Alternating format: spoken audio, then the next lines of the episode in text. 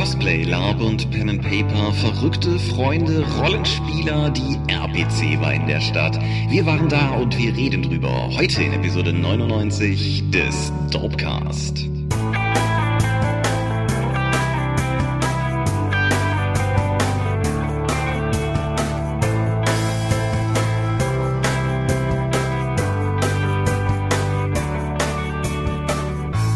Hi und herzlich willkommen zur Episode 99 des Dorpcast. Einmal mehr haben wir uns heute hier versammelt, um über Dinge zu reden, die mit Rollenspielen zu tun haben. Und wenn ich wir sage, dann meine ich zum einen damit dich. 99 Luftballons. Nee, äh, Michael Skopjumingers, guten Tag.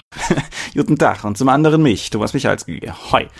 Und worüber reden wir heute? Über die RPC. Wir haben ja beide das letzte Wochenende da verbracht. Genau. Noch sind wir nicht krank, was uns von einer offensichtlich großen Zahl von RPC-Besuchern unterscheidet, wenn ich so auf meine Social-Media-Timeline gucke. Aber ja, wir sind halbwegs gut rausgekommen, wobei du dir unsicher bist, ob du nicht gerade was ausbrütest. Ja, da ich mir, da ich mir gestern Abend mal etwas Ruhe gegönnt habe, glaube ich, hat mein Körper die Chance genutzt, um mir mal zu sagen, so, ich hole das jetzt alles auf, was du vor dir hergeschoben hast. Dein Stresslevel sinkt, du wirst jetzt krank. Naja, mal gucken, wie sich die Woche noch entwickelt. Genau, wir wir werden es entsprechend sehen.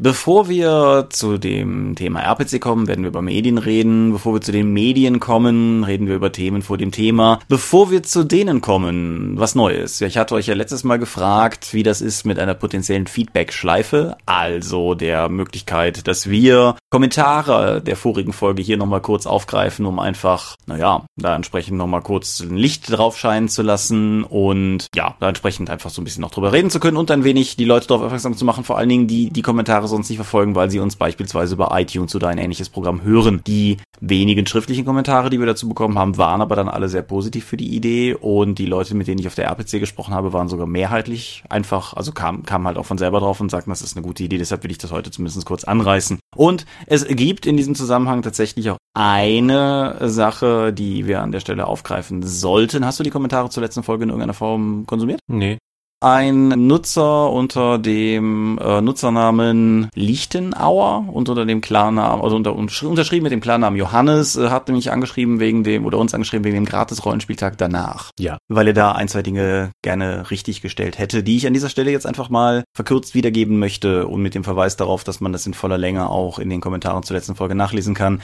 Zum einen waren nicht die Hälfte der sonst geplanten Leute da. Das Jahr davor mit seinen 71 Besuchern war war tatsächlich was höher als die 58, die sie dieses Mal gezählt haben, aber in den Jahren davor waren es 50 und 55, womit das Ganze halbwegs im Schnitt liegt. Und außerdem verweist er ganz explizit darauf, dass nicht vornehmlich Kellerkinder da gewesen wären. Er untermauert das, wie gesagt, mit diversesten Zahlen. Ich kann dazu nicht viel mehr sagen. Ich war nicht mal da. Du hast deinen Teil letztes Mal dazu gesagt. Hast du irgendwas, was du dazu nachtragen möchtest? Ja, ich kenne ja nun auch nur einen Bruchteil der Kellerkinder persönlich. Es war zumindest mein Eindruck, dass wenig fremde Leute da waren. Ja. Aber gut, wenn das der Veranstalter so sagt oder jemand von denen, dann kann da ja da was dran sein. Dann war vielleicht einfach meine Einschätzung falsch. Ja. Was man man an der Stelle tatsächlich sagen kann, aber das, das betrifft uns beide, ist, dass die Schärfe, mit der wir letztes Mal darüber gesprochen haben, inklusive der Verweise darauf, wie gut die Drakons eigentlich nicht unser Stil ist, also eigentlich können wir das nuancierter und besser. Aber ähm, ja, es ist nun mal so gewesen, den Schuh ziehen wir uns an. Ich verweise, wie gesagt, noch einmal auf die, die letzte Folge, da steht das genau in den Kommentaren und soll hiermit entsprechend richtig gestellt werden. Positiver ist äh, ein kurzer Gruß an Ono Smith, unseren Hörer, der hat uns Warhammer-Material zum Angucken geschickt, wobei ich jetzt ehrlich sagen muss, dass ich es mir noch nicht angeguckt habe, aber trotzdem cool cool, dass, dass Leute das tun. Und last but not least, äh, eine Sache, auf die ich auf jeden Fall noch ganz kurz müssen verweisen wollte, ist, unser Hörer Lichtbringer hatte darauf hingewiesen, dass es vor wenigen Jahren erst dazu gekommen ist, dass man beim Schach eine Regellücke gefunden hat, einen Exploit, den man ausbeuten konnte. Und verweist vielleicht mit Recht darauf, dass wenn man das beim großen Spiel Schach in der Zeit immer noch tun kann, dann sollten Rollenspiele sich da vielleicht auch entsprechend sich damit abfinden, dass Regellücken einfach passieren können. Und das ist die lass mich nicht lügen, Pam Krabbe Rochade, würde ich jetzt mal sagen. Spielst du Schach? Nee. Ich auch nicht. Dementsprechend auch das in den Kommentaren. Ich setze einen Link unter diese Folge zu dem Wikipedia-Artikel dazu. Ich fand es aber tatsächlich ganz spannend, so rein von der Tatsache, dass das überhaupt passiert ist. Und ja, wer, wer sowas mit mir spielen will, muss fürchtig mit mir Dame spielen. Das ist das einzige Spiel dieser Art, das ich kann. So, Themen vor dem Thema. Fang mal an. Kickstarter oder Crowdfunding. Äh, Gerade ist, äh, während wir das, kurz bevor wir mit der Aufnahme hier begonnen haben, ist der Kickstarter für Talk gestartet. Der ist jetzt seit zwei Stunden und 16 Minuten online. Er hat jetzt 411 Unterstützer und 76.385 Dollar, während ich das hier einspreche. Es ist vor allen Dingen schon wieder mehr als vor fünf Minuten, als wir die Aufnahme begonnen haben. Ja, das tickert hier fast minütlich entsprechend hoch. Ja, äh, läuft für die englische Neuausgabe von Talk, würde ich sagen. Ja, in äh, fünf Sätzen, was zur Hölle ist Talk? Talk ist ein Spiel aus den 80er, Ende 80er bis in die 90er oder irgendwie in diesem Zeitrahmen. Es geht darum, dass verschiedene andere Dimensionen mit verschiedenen Realitäten auf die Erde kommen, weil hier die stärkste Möglichkeitsenergie oder ich weiß nicht, wie das auf Deutsch heißen soll, die Possibility Energy hoch ist. Das heißt, die Leute versuchen diese Possibility Energy auf sich zu ziehen, weil jede dieser Realitäten hat einen High Lord, einen Anführer davon, der so für die Realität steht. Und die versuchen sich halt in der, bei unserer Erde, oder besser in der Core Earth, wie es da heißt, die auch schon ein bisschen cinematischer, schrägstrich cineastischer Vision unserer Erde ist, dann eben einzuverleiben. Und das sind so illustre Realitäten wie ein Echsenmenschen, Dinosaurier, Urzeitwelt, die in Amerika an den Küsten reinkommt. Wir haben in Indien eine Horrorwelt. Wir haben in Russland ein Reich von Cyberdämonen, das sich versucht dort breit zu machen. In Frankreich hat sich eine Cyberpapacy, eine, also eine Art katholischer Kirche, die auf Cybertechnologie basiert, dann breit gemacht. Ja, und die überlagern nach und nach mit ihrer Realität unsere Realität. Das heißt, da werden Stele hingestellt. Das sind so eine Art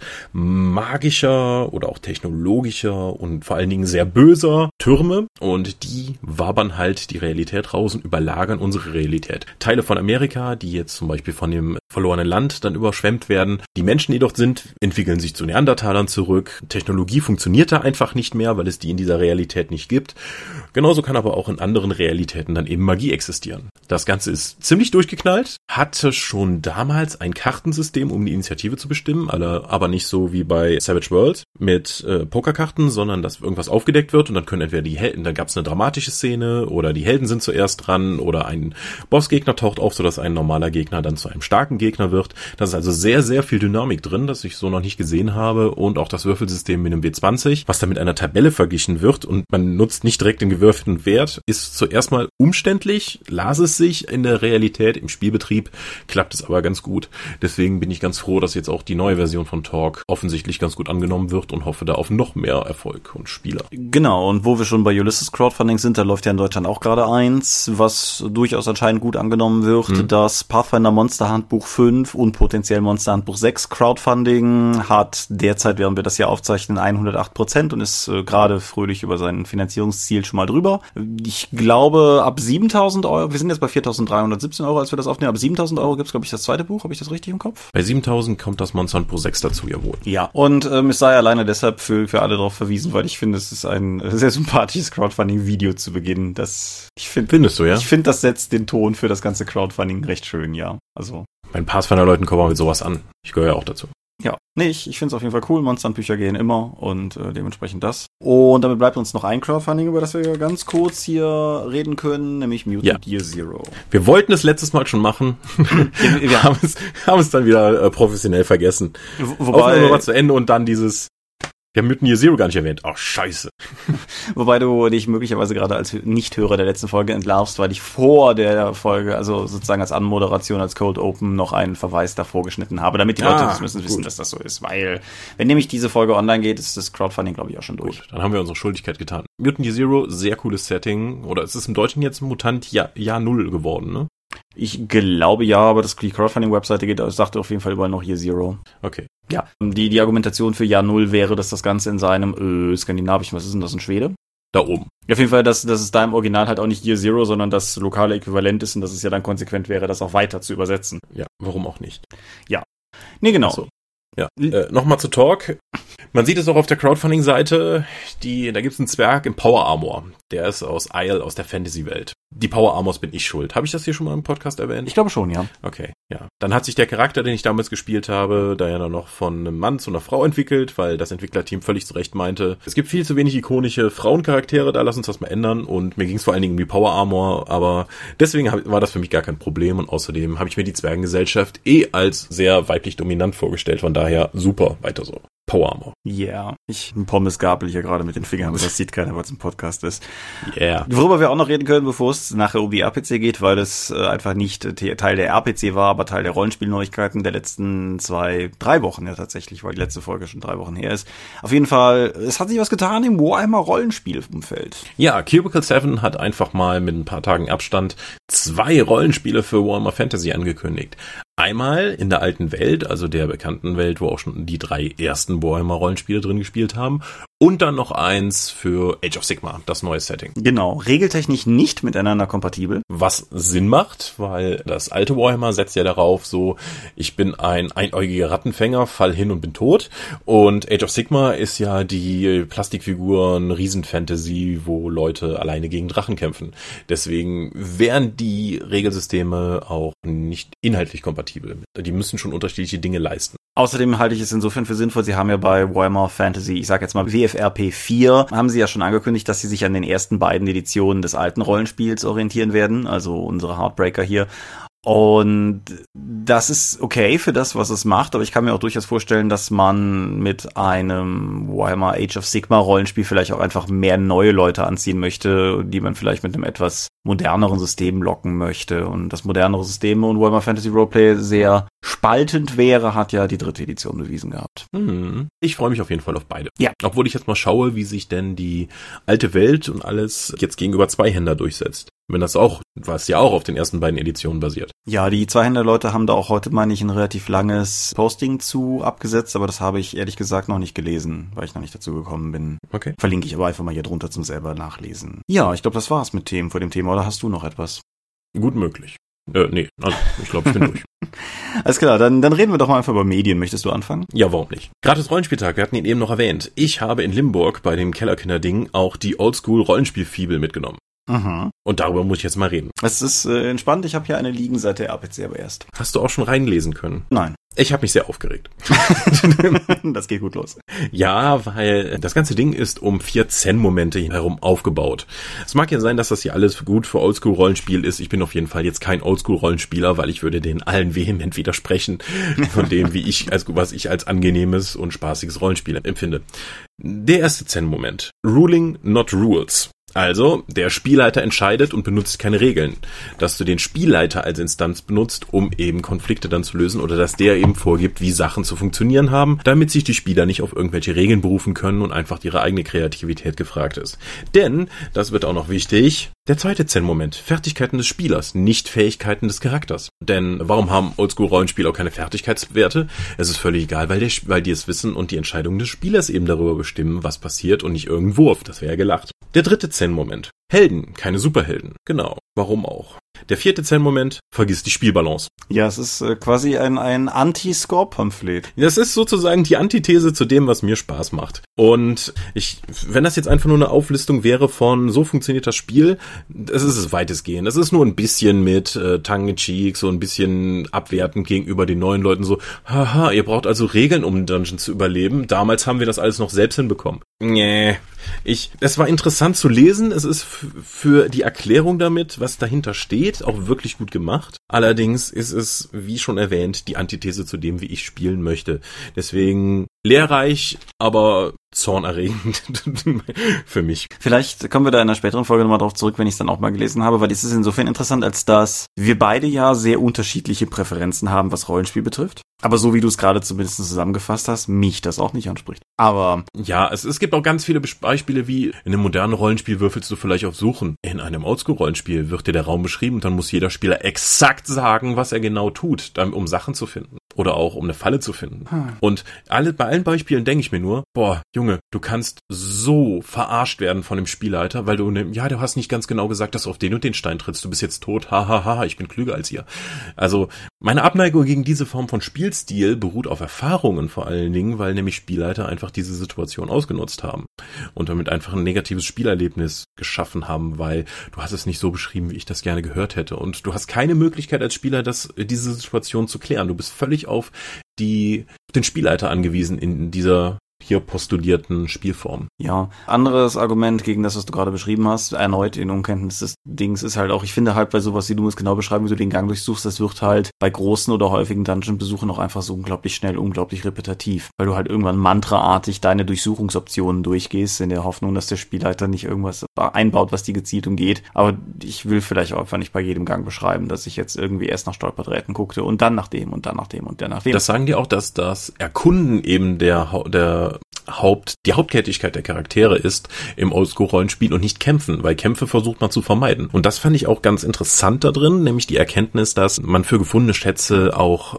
Erfahrungspunkte bekommt, weil man soll gar nicht kämpfen, man soll versuchen, diese Viecher zu umgehen, um die Schätze zu finden. Die Schätze zu finden ist das Ziel, nicht die Monster zu besiegen, um Erfahrungspunkte zu bekommen, sondern die Schätze zu erringen. Und da wenn du da durch das Töten von Gegnern keine XP mehr bekommst, dann macht es auch sehr viel mehr Sinn, die einfach zu umgehen, um möglichst effizient Schätze rauszuziehen. Das stimmt, ja. Ja, das fand ich zumindest schon mal gut herausgearbeitet. Ja. Wobei ich mir dann wieder die Frage stellen muss, warum wird dann zwischen Gold und Erfahrungspunkten unterschieden und warum benutze ich nicht nur Gold, um meinen Charakter zu verbessern? Gut, wenn wir jetzt hier in Tiefe nicht erläutern können. Das ja. Layout im Deutschen ist von Dominik, meine ich, oder? Lass mich nochmal ins Impressum gucken. Ja, ich habe gerade versucht, an meins zu kommen, aber mein Kopfhörerkabel ist zu kurz. Ha!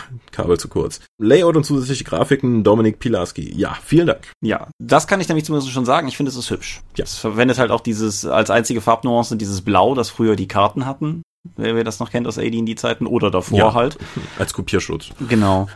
Wie dem auch sei, ja, sehr, sehr cool das. Dann mache ich mal weiter, denn auch ich möchte mich aufregen. Ich war im Kino. Ich habe Alien Covenant gesehen. Oho. Ach du Kacke. Also, positives Vorweg soll man ja mal machen. Also, der Film ist toll gespielt. Die Spezialeffekte sind grandios. Es ist sehr viel mit praktischen Effekten gearbeitet worden. Das sieht man und das macht sich bezahlt. Die Musik ist cool. Der ganze Look ist cool. Set Design, Art Direction ist sehr, sehr gut. Die Tonabmischung, ich war in Deutsch drin, aber zumindestens die, die Tonabmischung der deutschen Fassung ist exzellent. Es gibt eine längere Passage in einem Höhlensystem, während es draußen regnet und es, es klang wirklich fast so, als würde es draußen regnen. Das war wirklich, wirklich gut gemacht. Dieser Film hat nur ein einziges Problem und das ist ein bekacktes Drehbuch. Mhm. Und das ist es ist mir völlig unverständlich, wenn du, ich meine, es ist das Alien-Franchise. Das ist jetzt nicht Star Wars, aber es ist halt schon eine echt, echt große Marke. Und Regie führt erneut Ridley Scott, wie schon zuvor beim allerersten Alien und dann halt neulich bei Prometheus. Und schon Prometheus, obwohl ich den Film ja mag, hat echt nicht das klügste Drehbuch der Welt gehabt. Das kann man nun wirklich nicht sagen.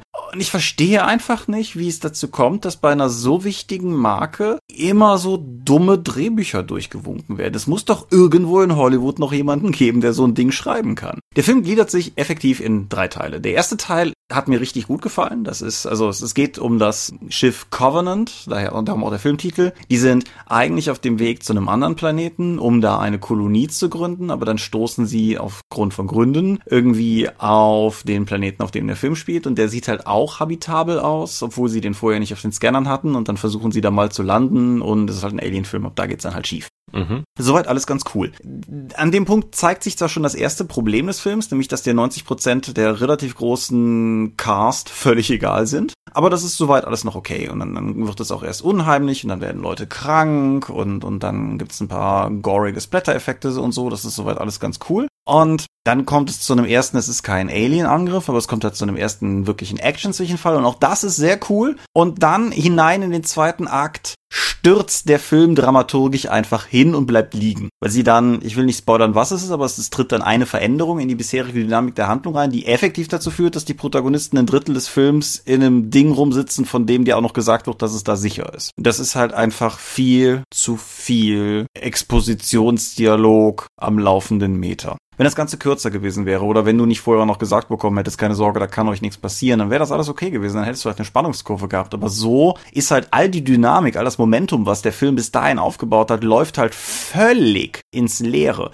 Und auch wenn er dann im letzten Akt wieder Schwung aufbaut, muss er den halt wieder aufbauen, anstatt dass er aus dem Mittelteil heraus irgendwie Kraft und irgendwie was herausziehen könnte. Im Mittelpunkt von vielen von dem, was da passiert, steht Michael Fassbender. Der hat in Prometheus ja bereits den Androiden David gespielt und und spielt jetzt entsprechend den Androiden Walter. So ein bisschen wie Lance Henriksen ja auch mehrere Bishops gespielt hat. Und das ist soweit ganz okay. Meine, mein großes Empfinden bei dem Film war aber Fassbender wurde häufig als eines der Highlights aus Prometheus dargestellt. Fassbender wurde viel gelobt und Fassbender ist definitiv der Star mit der größten Name Recognition in dem Film. Und das merkt man irgendwie. Weil ich hatte das Gefühl, der Mittelteil ist unter anderem deshalb so lang, weil Ridley Scott sehr bemüht war, Fassbender-Szenen einzubauen. Mhm. Das ist halt, das, das, es wirkte, vielleicht irre ich mich total, aber es wirkte auf mich halt wie so ein Fokusgruppentest-Drehbuch. So, äh, unsere Untersuchung haben ergeben, dass Szenen mit Michael Fassbender gut ankommen. Schreibt mal möglichst viele davon rein.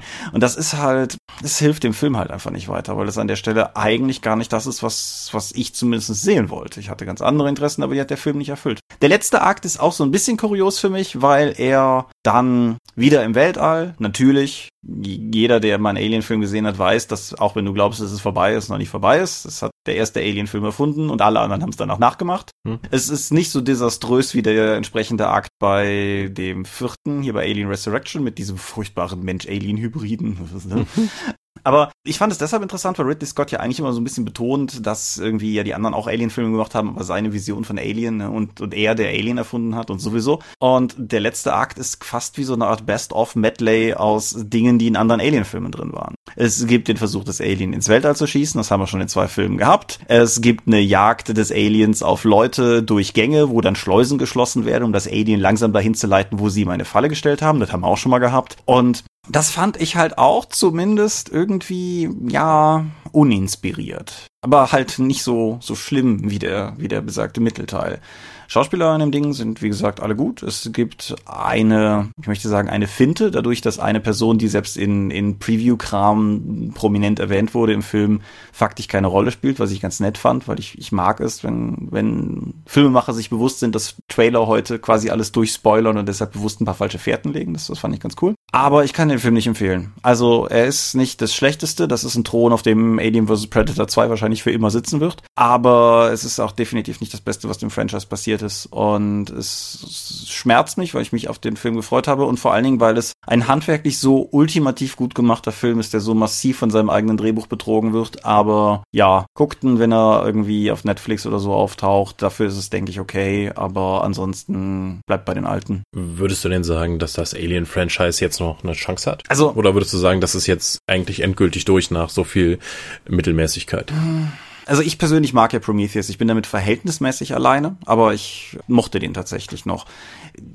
Der hier hilft nicht. Ich meine, der hier ist kommerziell gut gestartet, ist dann irgendwie vom ersten zum zweiten Wochenende 70 um 70 Prozent an den Kinokassen eingebrochen. Das ist auch kein gutes Zeichen. Ich würde noch einen gucken, wenn noch einer kommt. Ich würde nicht mehr mit denselben optimistischen Erwartungen reingehen, aber ich liebe das Franchise einfach zu sehr, um nicht mitzunehmen, was es mir bietet. Aber so richtig gerockt hat mich eigentlich seit Alien 3 nichts mehr. Wie ist es bei dir? Ich meine, du hast mal eine, eine Uni-Arbeit über das Ding geschrieben. Ich habe schon lange keinen mehr gesehen, außer den Alien vs. Predator Teilen. Ich habe Prometheus nicht gesehen und den jetzt auch nicht. Okay. Deswegen kann ich dazu wenig sagen. Aber wenn ich sehe, was bei Terminator nach den letzten Filmen halt passiert ist und damit dann effektiv die Reihe fast wieder eingeschlafen ist, auch wenn jetzt natürlich wieder darüber diskutiert wird, dass Arnold Schwarzenegger zurückkehrt mit einem neuen Terminator, so wie er immer gedacht war. Ja, wie viele Neustarts soll die Serie denn noch kriegen?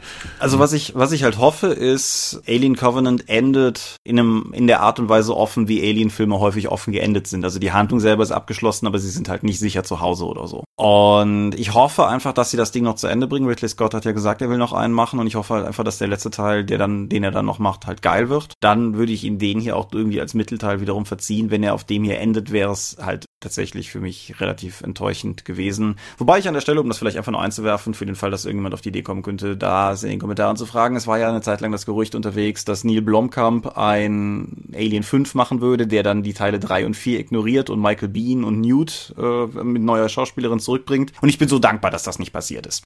Weil ganz ehrlich, zum einen mag ich Alien 3 und fände es schade, wenn das Ding irgendwie ignoriert würde und zum anderen mag ich Neil Blomkamp nicht. Das wär, hat bis jetzt noch nichts getan, was mich vom Gegenteil überzeugt hätte. Aber gut, machen wir mal endlich weiter, es sei denn, du hast noch irgendwas Konkretes hierzu zu fragen, sonst würde ich sagen, nee, nee, ich habe ja das alles nicht gesehen. Dann schmeiß doch mal dein nächstes Medium in den Raum. Ich habe einen Comic gelesen. Und war gut? Ash. Austrian Superheroes.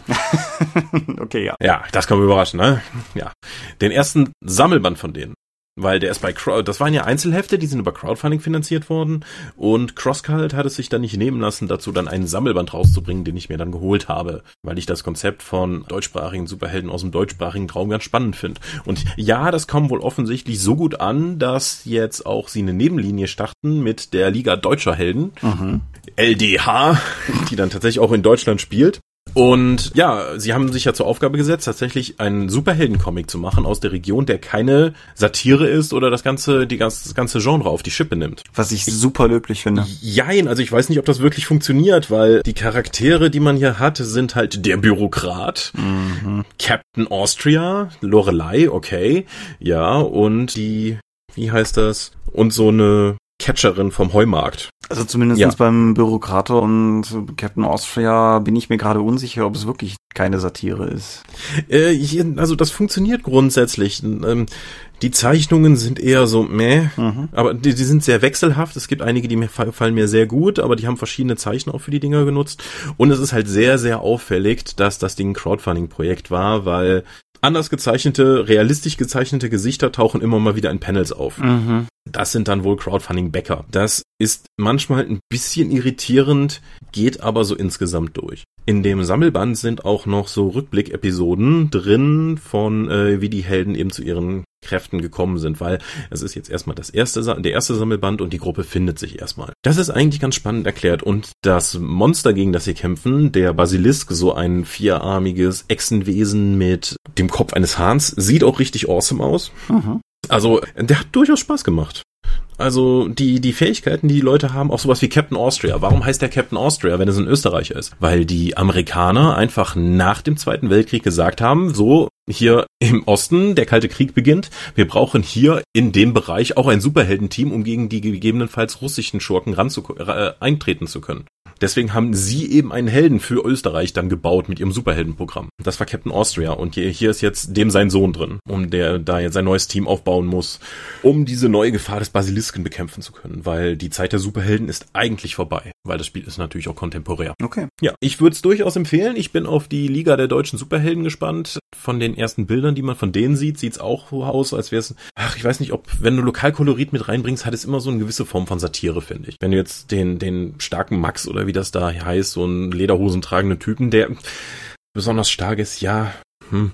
Ich weiß es nicht. Ich werde es weiter verfolgen. Äh, ich hatte durchaus meinen Spaß mit dem Lokalkolorit und manchmal auch den kaum verständlichen Kauderwelsch, den die Österreicher da unten eben so reden. Zum Glück gibt es dann auch noch Erklärungsblasen unten dabei, was man denn eigentlich mit diesen Begriffen tatsächlich meint. Ja, ich bleib dran. Ich werde mir vor allen Dingen weiterhin die Sammelbände dann holen, statt der Einzelhefte. Da bin ich einfach zu sehr ein Fan von den Trade Paperbacks.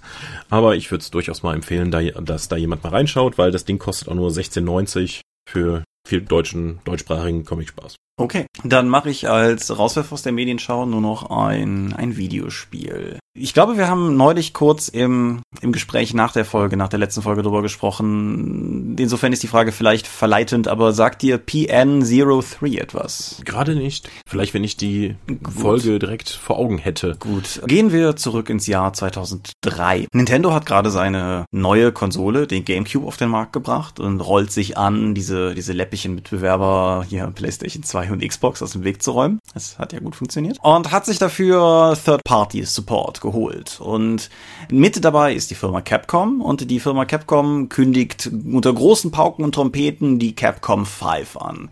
Capcom 5 sollen Videospiele sein, exklusiv für den GameCube, liest man zuerst, wird dann später gesagt, es wäre nicht so gedacht gewesen, um halt diese Konsole zu pushen. Diese Spiele sind Killer 7, das von Sueda 51 mhm. entwickelt wurde, sehr seltsam war und meine ich auch für die Playstation erschienen ist. Resident Evil 4, das für alles erschienen ist, was kein Toaster ist und äh, aber auch mehr oder weniger das Genre neu erfunden hat. Dead Phoenix, das erstmal so gar nicht erschienen ist. Beautiful Joe, das für diverse Konsolen damals dann nachträglich erschienen ist und PN03. PN03 oder lang Product Number 03 war das dritte dieser Spiele und äh, ist offensichtlich nie über seinen Arbeitstitel hinausgekommen. Mhm. Entwickelt wurde das Ganze von Shinji Mikami, das der Mann, der Resident Evil erfunden hat. Und ja, viele, viele, viele von den Leuten, die an dem Spiel mitgearbeitet haben, sind dann später losgezogen, unter anderem um Platinum Games zu gründen. Und wenn man, sagen wir mal, Vanquish und Bayonetta in eine Waschmaschine steckt und so lange miteinander wächt, bis da irgendwie die aufeinander abgefärbt haben, dann ist das Endergebnis mutmaßlich PN03. Wir sind im fernen Weltall. Unsere Protagonistin Vanessa Z. Schneider wird ausgeschickt, um für eine anonymen, für einen anonymen Klienten entsprechend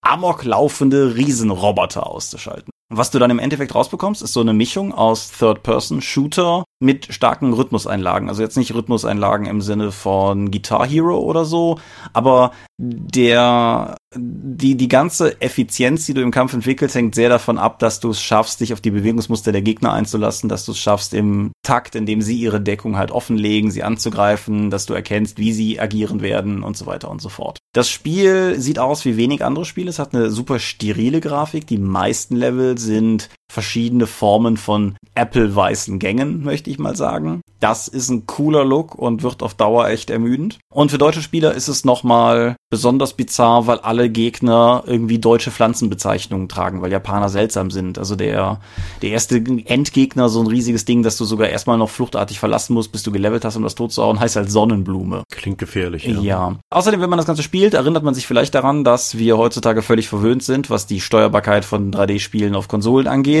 weil die Sache mit, mit dem linken Stick rennst du rum, mit dem rechten Stick kannst du links und rechts gucken und steuerst deine Richtung. Das war ja nicht immer so. Was bedeutet, dass du mit dem linken Stick bei diesem Spiel rumläufst und dich drehst. Strafen läuft über die Schultertasten und die Kamera drehst du mit dem rechten Stick um dich rum. Und das ist ähm, gewöhnungsbedürftig. Äh, ist aber tatsächlich dasselbe ja. Kontrollschema, meine ich, das Resident Evil 4 damals auch hatte. Wie dem auch sei. Also, das Spiel hat Spaß gemacht. Es ist natürlich mit einem gewissen Aufwand verbunden. Du kriegst es nur noch gebraucht, weil das hier als einziges tatsächlich richtig exklusiv auf dem Gamecube geblieben ist. Es läuft demnach auf dem Cube und auf der Wii und das war's. Aber ja, es, es hat mir hat Laune gemacht. Man kriegt es relativ günstig gebraucht. Wer also Spaß an den Platinum-Dingern hat, zum Beispiel, und einfach da noch mehr in die Richtung sucht, oder wer einfach ein sehr obskures Stück Videospielgeschichte einmal näher betrachten will, dem kann ich das Ganze schon durchaus ins Herz legen. Es ist aber jetzt kein totales Must-Play und jetzt irgendwie nur zu sagen, oh mein Gott, das ist von Shinji Mikami, das muss meisterhaft sein, ist es halt auch einfach nicht. Es hat dann am Ende noch einen Plot-Twist, aber es wäre gelogen, wenn ich behaupten würde, ich hätte verstanden, worum es in dieser Handlung geht. Ich, ich möchte auch da sagen, es ist ein sehr japanisches Spiel. Ich wollte es gerade sagen. Ja. ja. Okay. Soweit. Das war genug der Medien. Genau, das war genug der Medien. Reden wir über. Auf nach Köln. Genau, auf nach Köln. Es war RPC. Es war, ich glaube, war die neunte oder war die zehnte RPC? Nee, es war die elfte. Es war die elfte. Die haben ja letztes Jahr zehn Jahre RPC gefeiert. Hm. Meine ich. Nun ja, es war auf jeden Fall mal wieder RPC und äh, das bedeutet, dass es in den allermeisten Fällen heiß ist. Das hat dieses Wochenende dicke gehalten. Und alle möglichen Verrückten. Viel heiß. Und äh, alle möglichen Verrückten nach Köln ziehen. Wir haben es ja, wie auch im vorigen Jahr, so handhaben können, dass du mit grünem Hemd bei Ulysses und ich mit Dorp-Shirt am Dorpstand gestanden habe, so dass wir zumindestens hier zwei verschiedene Perspektiven auf dieselbe Veranstaltung haben. Wie fandst du es? Heiß, heiß, viel heiß. Es war irre viel los, gerade am Samstag. Ja. Also ich weiß nicht, wie ihr es oben in der Ecke mitbekommen habt, aber die ersten vier Stunden gingen bei uns am Stand gar nichts. Ich konnte mich also nicht nur vom Stand nicht runter bewegen, ich konnte mich in dem Bereich, wo ich am Anfang stand, nicht wegbewegen, weil immer direkt der Nächste ankam, um mir irgendwas zu sagen Mhm. oder was zu fragen. Das war irrerweise am Dorpstand gar nicht so anders und das ist neu, weil Hm. es ist immer so in den letzten Jahren auch gewesen, dass halt Leute vorbeigekommen sind, um mit uns zu sprechen, um Hallo zu sagen, um sich als Dorpcast-Hörer oder so zu outen, aber noch nie in dem Maßstab, wie das dieses Jahr der Fall war. Also es war tatsächlich selten so, dass nicht jemand bei uns am Stand war. Und das, das ist auf jeden Fall neu und cool natürlich. Hattet ihr genug Kekse dabei? Wir hatten, ha, wir wurden teils kritisch beäugt, aber das Einkaufsteam hat sich in letzter Instanz, wir haben ja immer Doppelkekse am Stand normalerweise, hat sich dagegen entschieden, weil sie sich gedacht haben, bei über 30 Grad im Schatten sind Doppelkekse vermutlich, äh, beziehungsweise Prinzenrollen, sind das nicht unbedingt Kekse, die die Leute haben wollen, weil das ist dann effektiv zwei Scheiben Keks mit Kakao dazwischen. Und dementsprechend hatten wir Haribo und Mauam und so. Aber davon hatten wir genug. Mhm. Und wie kam das an? Äh, unterschiedlich. Also die, die Hardcore-Dorp-Keksesser waren zum Teil enttäuscht. Die Leute von System Matters haben uns Kekse geschenkt. Und Kinder haben uns geliebt. Weil wir hatten so kleine Gummibärchentütchen. Und ja, welches Kind mag keine Gummibärchen so ungefähr. Ja. Ja, verständlich. Okay. Und die 1 wie 6 Freunde Charakterbögen? Äh, Ja, allgemein. Also wir hatten ja zwei Neuheiten dabei. Wir hatten die 1 wie 6 Freunde Charakterbögen und die ersten Vorabdrucke von Schrecken aus der Tiefe dabei. Und uns ist quasi alles aus der Hand gerissen worden, was wir mit hatten. Ich meine, wir haben mehrere Exemplare vom Dopendium Maleficarum verkauft. Ich Warum? Ja, das habe ich die Leute teilweise auch gefragt. Der Einzige, der mir eine gerade Antwort darauf gegeben hat, hat mir berichtet, dass er das damals schon mal irgendwie kennengelernt hat über den obersten Cyber Knight persönlich, also Marcel, oh, oh. damals noch auf einem Gros-Treffen. Und ähm, ich nehme an, bei den anderen wird es sich ähnlich verhalten haben. Ich hatte auch einen am Stand, der meinte, er fände ja cool, was wir machen, aber manchmal würde er uns nicht verstehen. Und als ich fragte, was, meinte er, ja, er hätte versucht, das Dorprollt-Spiel, er hätte es nicht verstanden. Also, ja.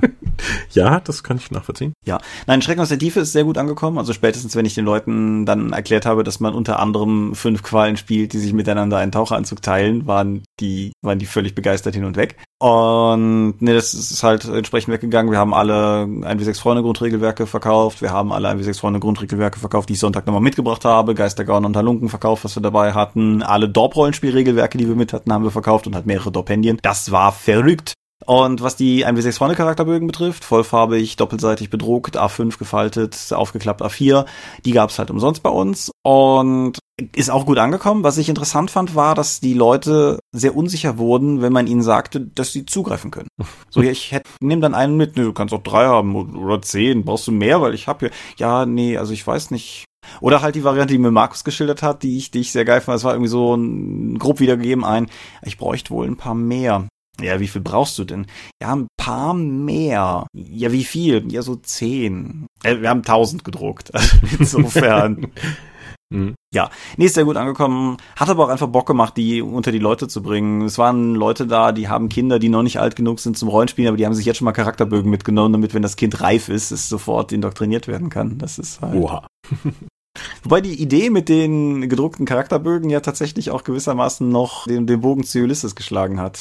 Ja, ja, also da wir momentan nicht in der Lage sind oder nicht in der Position sind, Charakterbögen von D&D 5 digital anbieten zu können, haben wir uns dann die Freigabe geben lassen, als Promoartikel zur Bewerbung von D&D 5 ausgedruckte D&D 5 Charakterbögen auf Deutsch mit zur Messe nehmen zu dürfen, die man sich dann am Ulysses Stand abholen konnte. Ja. Ja. Aber so das ist ungewöhnlich. Ja, aber so Verkäufe waren auch gut bei Ulysses, ne?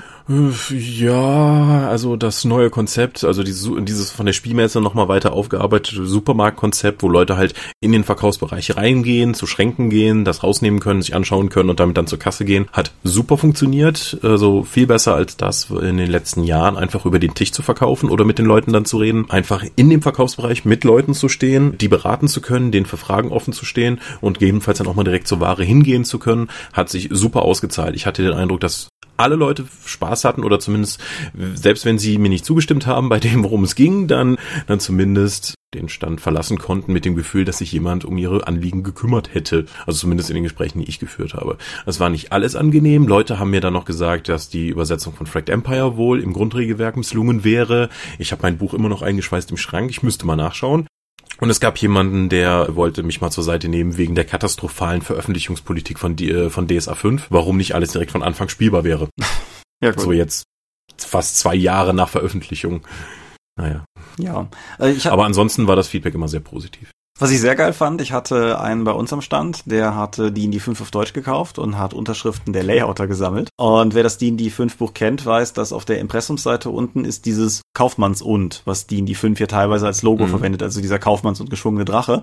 Und er hat dann die beiden Unterschriften von Nadine und mir links und rechts von dem und gesammelt. Das fand ich eine super knuffige Idee. Niedlich. Ja, das fand, fand ich super. Und Unterschriften von Layoutern sammeln habe ich aber auch noch nicht mitbekommen. Nee, ist auch tatsächlich neu gewesen. Und Nadine, also nicht Nadine Shakel, unsere Art Direction, sondern Nadine Hoffmann, die zweite Layouterin bei uns, war auch sichtlich geflasht von der Tatsache, dass jemand ihre Unterschrift haben wollte. Das war aber sehr, sehr knuffig anzuschauen. Die hat auch einfach mal zwei Tage lang knallhart die Kasse bedient. Ja, sie, sie hat mich Samstagabend damit beauftragt, Sonntag sie irgendwann abzuholen und mit ihr was essen zu gehen, damit sie das mal tut. Das finde ich sehr nachvollziehbar. Mhm. Ja, die, wie gesagt, die ersten vier Stunden oder so am Samstag habe ich mich nicht nur vom Stand nicht runterbewegen können, sondern ich habe mich nicht bewegt. Mhm. Das war irgendwie eine Reihe neben mir von Leuten. Ich habe dann einen Fragen beantwortet, der Gegenstand, der nächste schon da. Ja, also offensichtlich gefällt den Leuten der Dorpcast. Offensichtlich gefällt den Leuten die Videos, die Markus und ich aufnehmen und äh, also unsere Videoblogs für Ulysses und auch unsere Let's Plays. Direkt am Samstagmorgen kam jemand an und meinte, er hätte noch nie so viel gelacht, wenn er jemandem beim Pathfinder spielen zugesehen hätte das Pathfinder Let's Play, also außerhalb von DSA 1 scheinen die Let's Plays auch gut anzukommen. Ja, selbst das Werewolf Let's Play damals, bei dem ich ja mit dabei war, hat ja verhältnismäßig hohe Klickzahlen gehabt, obwohl es ungewöhnlich lang und ähm, ja, sagen wir mal, eben nischiger und, und weniger Gaudi war als die DSA 1 Sachen. Aber ja, was mir am Ulysses stand, um das noch kurz aufzugreifen, total gut gefallen hat, war die Offenheit, also die, die strukturelle Offenheit. Der Ulysses-Stand wirkte halt mehr wie so ein Plaza, fand ich. Das, das fand ich ganz cool, weil häufig wirken gerade die großen Messestände, nicht nur bei Rollenspielen, sondern allgemein immer so wie Festungen. So, du hast irgendwie rundrum irgendwie Mauern und Verkaufstresen und so, so einen eingepferchten Bereich, wo Leute irgendwie Probe spielen können oder so. Und das hat mir halt sehr gut gefallen, dass es halt, dass du halt einfach so drüber gehen konntest. Das fand ich, fand ich sehr angenehm. Hm. Ja, wir haben auch dieses Jahr extra weniger Demorunden gehabt, Demotische bereitgestellt, damit die Leute eben mehr Freiheit haben und nicht so eng beieinander sitzen müssen. Um eben genau dieses Gefühl, was du beschrieben hast, zumindest in dem Demo-Team-Bereich und dann auch im Shop haben zu können. Sonntag hat es sich ja im Shop relativ leicht erledigt mit äh, mehr Bewegungsfreiheit, weil zwei Paletten Ware schon verschwunden waren. Ja, Verkaufen hat, wie gesagt, gut funktioniert. Irgendwie dieses Jahr hatten die Leute auf der RPC den Drang zu konsumieren. Ja, das habe ich allgemein auch von anderen Ausstellern gehört. Also es war einfach, die Leute sind mit viel Willen dahin gekommen, Geld auszugeben was ich jetzt nicht nur für alle Unse, die ich meinen könnte, gut finde, sondern ich finde es auch einfach es ist, ich denke, es ist ein gutes Zeichen für die Szene, wenn Leute Bock haben, in ihr Geld Hobby zu stecken. Weil das zeigt halt einfach, dass sie. Hobby in ihr Geld zu stecken. Ja. Ja. Sehe ich halt. Aber was gab's denn Neues? Ganz kurz, bevor wir noch dazu kommen, es gab noch eine Neuheit beim Dorpstand, wobei die nicht für, für, für alle so in dem Sinne zu haben war. Wir hatten nämlich auf der, wer unseren Stand kennt, wir haben hier hinten immer die 1w6 Freunde, ikonischen Charaktere als Roll-Ups stehen und wir hatten hinter diesen Roll-Ups dieses Mal so eine kleine Stuhlecke aufgebaut mit drei Liegestühlen. Äh, die haben wir teilweise genutzt für Dorp-TV Interviews. Irgendwie gerade Leute, die keinen eigenen Stand hatten oder bei denen es am Stand zu unruhig war oder so, konnte man sich dann hinten zurückziehen und wir haben es halt teilweise genutzt, beispielsweise, um mit Leuten zu sprechen, die zum Beispiel Ambitionen haben, vielleicht mal ein 1 Freunde Abenteuer für uns zu schreiben oder sowas. Und das war halt irgendwie ein bizarrer Schritt hin zu einem professionellen Stand oder so, obwohl es auch mehr aus einer, aus dem Bauchgefühl raus entstanden ist, dass wir es überhaupt genutzt haben. Aber ich fand es auf jeden Fall auch eine coole Sache. Mhm. Gerade auch, weil es einem die Möglichkeit gab, für ein paar Dinge einfach mal zu sagen, komm, komm, lass uns mal hinten drüber reden. Da ist es ein bisschen ruhiger und da hört nicht jeder zu und so. Und das ist, fand ich, war eine gute Bereicherung. Mhm. Die Business Launch der Dorp. Ja, genau so haben wir es auch genannt. Ja. Wir haben lange darüber diskutiert, ob es besser wäre, wenn wir Cocktails mit mehreren Strohhalmen und Schirmchen oder irgendwie Tee aus feinem Service hätten, aber wir konnten uns nicht darauf einigen, was dekadenter wäre. Schnaps. Schnaps geht immer. Ja, Neuheiten. Es, ist, es haben auch irgendwie alle, die da waren, was Neues mitgebracht, hatte ich hatte ich das Gefühl. Ja, also da es mir am nächsten liegt, fange ich jetzt einfach mit Ulysses an. Oh. Aventurisches Götterwirken war da. Ja. Der erste Regelband für die Geweihten des, von DSA. Genau. In, außerdem in einer limitierten RPC-Sonderausgabe, um die man würfeln konnte. Oh ja, und äh, DSA-Redakteur Nico Hoch, zumindest den habe ich dabei beobachtet, hat das mit dem Würfeln noch sehr zelebriert. Mhm. Also der, der hat da sehr angenehm Show draus gemacht. Das hat Spaß gemacht, einfach mhm. zuzugucken. Wir haben ein bisschen unterschätzt, wie viele Leute tatsächlich würfeln wollten, weil an jedem Tag wurde so die Hälfte der 100er Auflage eben rausgegeben, etwa. Und am Samstag musste das irgendwann abgebrochen werden, als die 250 vorbereiteten Zettel für den Tag weg waren. irgendwann mittags. Hart. Ja, Wow. Es gab noch zwei Abenteuer für DSA 5 im Vorverkauf und ansonsten keine wirklichen Neuheiten, aber noch immer relativ frisch waren zum Beispiel D&D 5 oder die Star Wars Einsteigerboxen bei uns am Stand. Das lief also immer noch sehr gut. Ja. Zum Würfeln, mir wurde zugetragen, dass bei der, nach der Verlosung am Samstag eine junge Frau den Tränen nahe oder je nachdem wer es beschrieb, sogar weinend darum gebettelt habe, doch so ein Buch haben zu dürfen und sie wäre dann aber eiskalt abgeblitzt wobei mir Nico versichert hat, das wäre aufgebauscht gewesen. Oh, okay, ja, also da, da haben die Emotionen schon hochgespielt. Es gibt aber auch einige Leute, die haben ihren erwürfelten, ihr erwürfeltes Buch, was sie dann kaufen konnten, nicht abgeholt. Einen gab's, der meinte dann so, wie, wie teuer ist das? Ne, da will ich's nicht. Und es war wohl so bei einem der ersten, der dann von der Kasse ging mit dem erwürfelten Buch, kam direkt ein Sammler auf ihn zu und meinte, ich geb, du hast 70 dafür bezahlt, ich gebe dir jetzt 100. Weil der das eben nicht erwürfeln konnte. Ja, auch da gilt, ich habe das auch so gehört und wenn du eine halbe Stunde später vorbeikamst und die Leute das erzählten, dann hat er auch schon tausend geboten. Also die die das hat sich äh, direkt mal als urbane Legende weiter verbreitet. So ungefähr, ja. Hm. Ja, aber gegenüber war Pegasus. Genau, Pegasus also sind mir eine ganze Menge Kram angerollt. Wobei ich an dieser Stelle direkt vorweg sagen muss, ich habe das gerade auch nochmal abgeglichen. Sollte davon jetzt irgendwas ein, zwei Wochen vor der Messe erschienen sein oder sowas, sei es drum. Ja, nehmen wir es trotzdem noch als Neuheit. Ich, ich denke, wir können uns insgesamt einig sein, dass wenn ein Rollenspielverlag was sagen wir Mitte Mai rausbringt, dann wird das wohl mehr oder weniger auf RPC geschielt gewesen sein. Demnach für Shadowrun, das Spiel, wo wir oft genug gegeißelt wurden, dass wir hier immer nur sagen, es ist auch irgendwas Neues erschienen. Äh, zum einen ist die deutsche Ausgabe von Shadowrun Anarchy erschienen. Ein Spiel, das ich ja auf der letzten Drakon erst noch persönlich selbst gespielt habe und für interessant, aber auch ein bisschen konfus befunden habe und dementsprechend liegt jetzt das deutsche Hardcover auch hinter mir. Ich habe aber noch nicht reingeschaut. Äh, wie immer Pegasus Kampfpreis, vollfarbig Hardcover, paar hundert Seiten. Heißt das im Deutschen auch Anarchy oder ist das Anarchie? Nein, das heißt Anarchy. Aha. Es hält sich auch relativ eng an das englische Layout. Ich weiß nicht, ob Shadowrun 5 insgesamt sich näher an das englische Layout angenähert hat, aber ist in dem Fall okay. Es sieht halt gut aus. Also auch, auch das englische Shadowrun Anarchy finde ich durchaus ein ansehnliches Buch und viel, viel farbiges Artwork drin und das hat das Buch halt auch übernommen. Dann ist außerdem State of the Art ADL erschienen. Das ist ein Deutschland Upgrade Band, zu dem ich ansonsten aber nicht viel mehr sagen kann, weil ich, wie gesagt, beim aktuellen kontemporären Shadowrun so wenig Hintergrundwissen habe. Bei Cthulhu kann ich ein bisschen mehr sagen. Das Bestimmungsbuch ist erschienen. Das ist ein komisches Produkt, finde ich, oder? Ja, es enthält ja keinerlei Regeln, ne? Es sind halt nur Beschreibungen von den Viechern.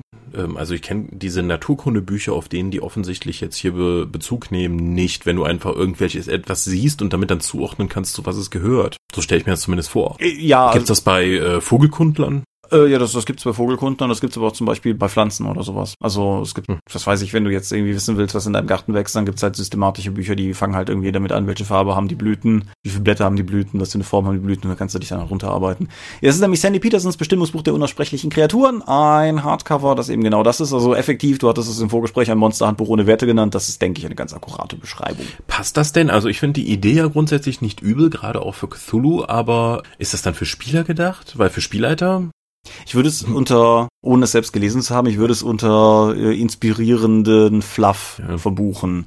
Was generell eigentlich eine gute Sache ist. aber komisch, dass das jetzt rauskommt, wenn es eigentlich noch so wenig sonst Regelmaterial für die siebte gibt, um das zu unterfüttern, oder? Es, es läuft aber tatsächlich analog zur englischen, weil in Amerika ist das auch relativ neu. Okay. Hm. Ja, ich sag mal, es ist ja auch bei Cthulhu mit dem Regelmaterial und der Relevanz von Regelmaterial immer so, so, eine, so eine Sache für sich. Ich finde es an sich halt eine ganz coole Sache, weil ich finde auch, so viel das Malios Monstrorum ja gerne gelobt wird und so wenig ich es mag, es fehlt dem halt häufig einfach. Das Malios Monstrorum ist halt ein super sachliches Buch und dementsprechend inspirierend wie eine Packungsbeilage. Und ich könnte mir vorstellen, dass das Bestimmungsbuch da mehr hermacht. Tom hat sich geholt, ich habe aber nur mal entsprechend drüber geblättert und mehr nicht. Außerdem erschienen ist Mystiker und und Magier eine Ergänzung zu Investigatoren-Kompendium, das ganz neue Berufe aus der Ecke Mystiker und Magier vorstellt. Da habe ich gar nichts zu, also keine persönlichen Eindrücke von gehabt. Ich glaube, der Zwart war es, der auf Twitter schrieb, dass es ein sehr berechenbares Buch wäre, ohne viel neue Ideen im Endeffekt. Ich weiß nicht, was ich von der Berufereihe halten will. Ich war ja auch schon immer der Meinung, dass Cthulhu eigentlich jetzt schon zu viele Berufe hat. Ob ich jetzt auch noch Quellenbücher für die einzelnen brauche, sei dahingestellt. Das aber eben auch erschienen. Und für die siebte See ist, ich glaube, das das erste Produkt nach dem Grundregelwerk erschien, nämlich äh, Helden und Schurken. Das ist mhm. ziemlich genau das enthält, was draufsteht. Das geht jetzt aber auch Schlag auf Schlag. Ja, die haben sich auch viel vorgenommen. Also die, ja. die Amerikaner ja auch. Ist ja, die haben irgendwie von Anfang an da irgendwie durch ihr super erfolgreiches Crowdfunding irgendwie gefühlte 40 Bücher in der Pipeline. Aber ja, Pegasus hat ja gesagt, wir bringen alles. Oh. Toren war vor Ort. Ich habe den Stand selber nicht gesehen, weil ich nur einen Bruchteil der RPC selber erblicken konnte durch die Arbeitsauslastung. Selbst wenn die irgendwie mal gesagt haben, so, wir gehen jetzt mal rum und sagen irgendwie Hallo und gucken uns das mal an. Ich wurde dann direkt angerufen, um wieder zurück zum Stand zu kommen, weil ich einen Termin hatte offensichtlich, von dem ich nichts wusste. Aber bei Trojan sind jetzt erschienen nach Orks-Kriegskunst, ist jetzt auch die Zwerg-Kriegskunst erschienen. Mhm. Das ist irgendwie so ein Osprey-Buch mit vor allen Dingen Bildern und allgemeiner Beschreibung. Mhm. Und die Neuauflage von Barbarians of Lemuria. Jetzt in Großformat. Genau, ja. Habe ich das Cover von gesehen? Das ist hübsch. Hast du irgendwie reinschauen können, oder? Nee, ich, ich war ja nicht mehr am Stand. Ja, okay. System Matters hatte Neuheiten dabei. Genau, zweierlei. Nämlich zum einen das unfassbar hübsch gewordene Geh nicht in den Winterwald ein kleines, recht indiges Rollenspiel, das ich äh, vorbestellt hatte. Was ich cool fand, war, dass man seine Bestellung auf der Messe direkt abholen konnte. Und was ich fair fand, war, dass es sogar einen Porto-Gutschein gab, weil das war bei der Vorbestelleraktion halt vorbezahlt. Und uh. ja, fand ich, fand ich nett.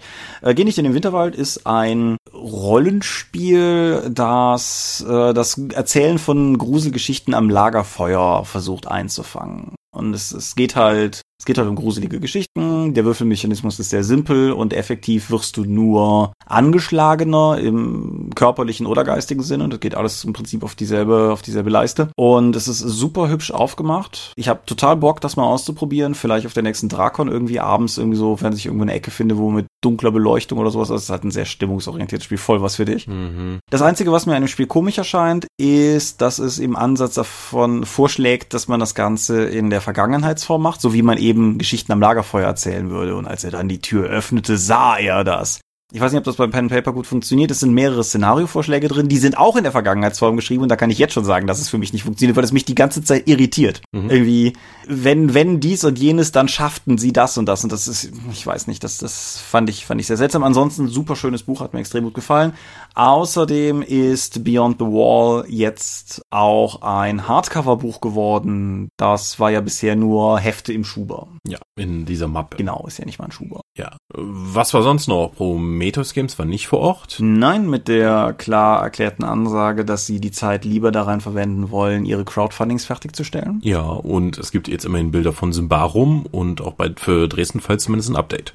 Ich bin echt gespannt. Ja, aber was war sonst noch da? Du hattest mehr Gelegenheit, über die Messe zu gehen? Genau, ich war bei Manticore am Stand, auch. Ah, gegenüber bei uns. Genau, auch gegenüber von, von Ulysses und ich habe ja nun lange Jahre für, für Manticore auch Layouts gemacht und insofern fühle ich mich dem kleinen Verlag ja durchaus nach wie vor so ein bisschen verbunden. Deshalb schaue ich zumindest jede Messe, wo die auch sind, mal vorbei und gucke, was gerade so geht. Was unter anderem geht, sind diverse Nicht-Rollenspielprodukte. Also die Krieg der Welten-Ausgabe, die bei Manticore erschienen ist, hat ein arschgeiles Cover. Das, das hat mich, hat mich, hat mich sehr. Arschgeil? Ja, mindestens.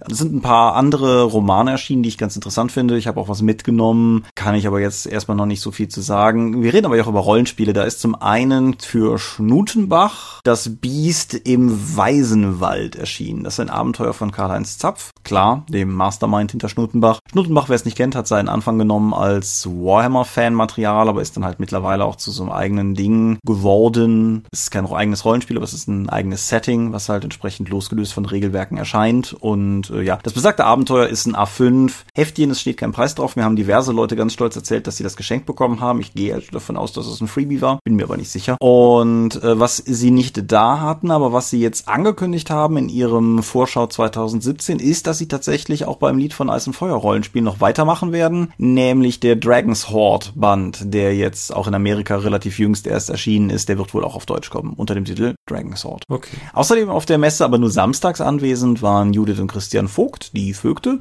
die mit ihrem Scherbenland angereist waren. Scherbenland ist ein Musketen, Klingen und Worte der Macht untertiteltes Russland Mystic Gunpowder Setting, würde ich jetzt mal sagen. Ich habe es mitgenommen, ich hatte aber noch keine Gelegenheit, viel drin zu lesen. Es klingt super, super unverbraucht für mich. Gunpowder Fantasy ist so die Nische, in der du zum Beispiel die Lügen des Locke Lamora einordnen könntest oder die, hilf mir, Videospiele, relativ zwei jetzt erschienen. Schleichspiel. Dishonored? Dishonored, genau. So, ah! Guter Mann. Auf jeden Fall so in die Richtung geht das Ganze. Es ist das erste Ding, was sie komplett alleine durchgezogen haben. Sie veröffentlichen auch quasi im Selbstverlag über Drive-Thru und hatten halt auch gedruckte Exemplare da. Es ist ein A5 in Vollfarbe. Es ist äh, ziemlich cool geworden, soweit ich das vom... Und ist so ein Fading. Genau, ist so ein Fading. Und ja, das ist halt noch erschienen. Habe ich sonst was? Hast du so? Uhrwerk Verlag. Uhrwerk Verlag, da musst du mir helfen. Ja, da ist äh, vor kurzem dann noch Equinox Patient Null erschienen. Mhm, genau. Das erste Abenteuer für die zehnte Welt, also für das Equinox-Setting. Und noch zwei andere Sachen, die mir jetzt schon entfallen sind und die ich nicht aufgeschrieben habe in meiner Doofheit. Lass mich kurz googeln. Wir sind ja schließlich Profis hier. Es gab auf jeden Fall keine Splittermund-Neuheit.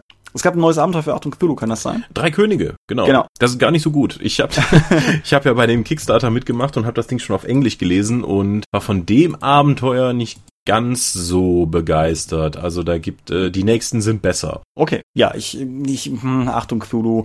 Ich finde cool, dass es das gibt. Das ist, glaube ich, nichts, was mich persönlich massiv reizt. Müsste es aber gewesen sein, wenn ich auch so über die Webseite scrolle, sehe ich drei Könige und mhm. Patient Null. Wie gesagt, keine explizite Splittermund-Neuheit, äh, ist aber wohl trotzdem sehr gut aufgenommen worden. Ich hatte hier Thomas Römer wohnt ja in der Ecke und wir sind beide Tage mit demselben Zug angekommen. Deshalb hatten wir auf dem Weg zur Messe so ein bisschen Zeit zu quatschen und wir schienen mir auch durchaus zufrieden. Und ja, Ja, das war das. Vergessen wir noch jemanden? Wahrscheinlich. Es vergeht keine RPC, wo mich irgendjemand fragt, ob Nackter Stahl auch da sind. Das ist äh, zu verneinen, wie, wie seit langem. Ich glaube, das war's soweit. War nicht dieses Jahr am Stand der GFR irgendwie noch dabei mit einem anderen Projekt? Möglich. Also die waren auf jeden Fall nicht als, als Verlag da mit eigenem Stand vertreten. So viel kann ich halt entsprechend sagen. Ja, wie gesagt, ich bin wenig rumgekommen und kann wenig dazu sagen. Die Deutsche Lovecraft-Gesellschaft war nicht anwesend. Insofern konnte ich nicht, wir hatten letztes Mal kurz über Dagen gesprochen, ihr Basic Roleplaying Cthulhu in lizenzfrei. Äh, deshalb konnte ich da nicht nachhaken. Ich hatte ja gehofft, dass ich ein bisschen fragen könnte, was sie sich gedacht haben, weil wir uns ja letztes Mal beide so ein bisschen unüberzeugt zeigten, aber die waren halt nicht da. Dementsprechend musste das ausbleiben. Mhm. Der Esker-Podcast war da. Ah, unsere Erzfeinde. Unsere Erzfeinde die einfach eine Pause machen, weswegen wir einfach in der Episodenzahl locker an ihnen vorbeiziehen können weiterhin. Ja, so vor ihnen herziehen gewissermaßen. Ja, sie, sie kamen so in Drückermanier mit zu dritt und bauten sich vor unserem Stand auf und guckten bedrohlich und verwiesen auf ihre Eska-Podcast-T-Shirts und, und so und äh, haben trotzig irgendwie dann unsere Haribus gegessen und so. Ja. Sabotage. Sabotage, genau. Ja. Ansonsten, eigentlich sind die ganz nett. Aber unsere Erzfeinde. Ja, als Konkurrenz kann man sie ja nicht bezeichnen. Wir haben keine Konkurrenz. Ach bitte, wir haben Mitbewerber im Feld. um die höhere Gunst, aber doch keine Konkurrenz. Ja, ich hatte noch ein, ein persönliches Abenteuer, das kann man vielleicht noch kurz einwerfen. Oder die Dorp hatte eins, weil wer unser normales RPC-Line-Up kennt, der weiß, das besteht aus Tom, Janine und Markus für Dorp können wir vielleicht gleich auch noch zwei Takte zu sagen, und halt Matthias und mir am Stand. Und ich stieg morgens in den Zug und da war kein Matthias. Und ich kam in Köln an, da war kein Matthias. Und wir warteten, da war kein Matthias. Und im Endeffekt entwickelte sich das relativ, relativ lange über den Tag hinweg. Wer mich irgendwann mal irgendwie am Stand mit dem Handy hat rumlaufen sehen oder irgendwie draußen mit dem Handy hat rumlaufen sehen, dann war das mutmaßlich ich, der ich gerade versuchte, in Aachen jemanden zu finden, der mal nachgucken kann, wo Matthias ist. Es ist im Endeffekt alles glimpflich ausgegangen. Nicht schön, aber er lag halt einfach mit Migräne flach. Aber es war trotzdem, wenn du so am Stand ankommst und es fehlt einfach einer, das ist nicht so cool. Mhm. Und äh, das, das hat mir den, den RPC Samstag auf jeden Fall noch ein bisschen stressiger gemacht, als er hätte sein müssen. Aber wie gesagt, das hat sich alles in Wohlgefallen aufgelöst, insofern. Es gab RPC Awards. Ja, genau, wir hatten gewonnen. Ja, kommt drauf an, welche Kategorie. Vor allen Dingen Ulysses, nein. Also, es gab ein paar seltsame Sachen, wie zum Beispiel das in der Kategorie Tabletop und Miniaturenspiele gab es auf Platz eins Rune Wars, okay, das ist das neue Spiel von Asmodee, was ist auch eigentlich ein ziemlich reinrassiges Tabletop, auch wenn es so in Brettspielboxen kommt. Dann im zweiten Teil The Others, dachte mir schon, hm, das ist doch eigentlich ein Brettspiel und in der dritten Kategorie haben wir damit Fireteam Zero gewonnen. So, ich hätte das jetzt auch einfach mal knallhart in die Gesellschaftsspiele-Kategorie genommen, aber gut, wenn es Tabletop und Miniaturenspiele ist, ja. wenn das so für den RPC Award funktioniert, hm. In der Gattung Literatur hat sich äh, die Filiasson-Saga durchgesetzt von bei Heine. Was ich cool Also finde. auch ein DSA-Produkt. Ja. Bernd Robke hat sich auch wahnsinnig gefreut. Er hätte noch nie was gewonnen und hat das auf der Bühne auch ordentlich abgefeiert. Und im dritten Platz Literatur immerhin noch Nacht an Herates, den ersten Flittermond-Roman. Ja, auch cool. Ja. Und äh, ja, DSA hat mit äh, zwei Pen-Paper-Produkten abgesahnt, nämlich erster und dritter Platz Klingen der Nacht, ein Abenteuer auf Platz eins fand ich ungewöhnlich. Platz zwei Shadowrun Data Pulse ADL und Platz drei die Siebenwindküste Albernia und der Windtag. Ja, Klingen, Klingen der Nacht freut mich deshalb so ein bisschen mehr vielleicht als andere Produkte, weil das ein Buch ist, das wir fertig gemacht haben, als ihr, ich glaube, vorletztes Jahr auf der GenCon wart. Und das so, so ein relativ wilder Ritt ohne Chefetage war, während wir einfach da saßen und versucht haben, dieses arme Buch endlich irgendwie druckreif zu kriegen und irgendwie keinen hatten, wo mhm. wir nachfragen konnten, weil alle in Amerika waren. Und insofern ist es natürlich irgendwie, freut es mich umso mehr, dass das Ding halt offensichtlich gut geworden ist und mhm. preiswürdig sozusagen. Genau. Hast du irgendwelche Trends auf der RPC erkennen können? Einen nicht rollenspielspezifischen würde ich äh, auf jeden Fall nennen, nämlich Cosplay. Mhm. Ich hatte ein Gespräch mit jemandem am Stand, der so ein bisschen provokant, rhetorisch fragte, naja, aber sind das denn Rollenspieler? Und da muss ich sagen, nein, wahrscheinlich sind viele von denen keine Rollenspieler, aber ich finde es total gut, dass es da ist. Mhm. Weil zum einen, ganz wirtschaftlich gedacht, ist Cosplay Eye Candy und Eye Candy ist gut, weil dann berichten Medien. Aber auch auf einer ganz anderen Ebene, nämlich ich finde, die Cosplayer machen die ganze Veranstaltung bunter und erweitern das um einen weiteren Unterbereich von Leute mit all unseren freakigen Hobbys. Und ich finde, keine andere Veranstaltung in Deutschland vereint die so, wie die RPC das kann. Mit Videospielern, auch wenn das rückläufig war in den letzten Jahren, mit LARPern, mit Pen-and-Paper-Leuten, jetzt eben mit den Cosplayern. Du kriegst sie halt alle irgendwie dahin und das finde ich cool. Mhm. Literaturlesungen, draußen mit Live-Musik, das ist halt einfach insgesamt so ein, so ein Werk und Cosplay, finde ich, bereichert das ganz erheblich. Wir hatten viele Leute am Stand, auch bei uns Demo-Runden, die haben noch nie Rollenspiel vorher gespielt. Und nicht nur irgendwie auch Teenager, also auch schon Leute mit ergrauten Bärten, die dann ankamen und sagten, ich möchte mal dieses Rollenspiel ausprobieren, von dem ich jetzt so viel gehört habe. Und diese Cross-Promotion habe ich keine andere Messe, wo das so gut funktioniert wie auf der RPC. Ja. Und es waren auch definitiv ein paar sehr coole Cosplayer da, fand ich. Es gab irgendwie ein Rudel Disney-Prinzessinnen, aber das waren alles Männer. Das fand ich super cool. es ja. gab, boah, man, ich hoffe, es ist jetzt das richtige, richtige Märchenfigur, aber die Vögte erzählt mir nur davon. Ich, sie beschrieben es als Schneewittchen und der Drow, was wohl irgendwie als zu zweit da waren, aber halt in der Kombination irgendwie ganz lustig waren. Ich, ich habe einen Jon Snow White gesehen, also so halb Jon Snow aus Game of Thrones und halb Schneewittchen.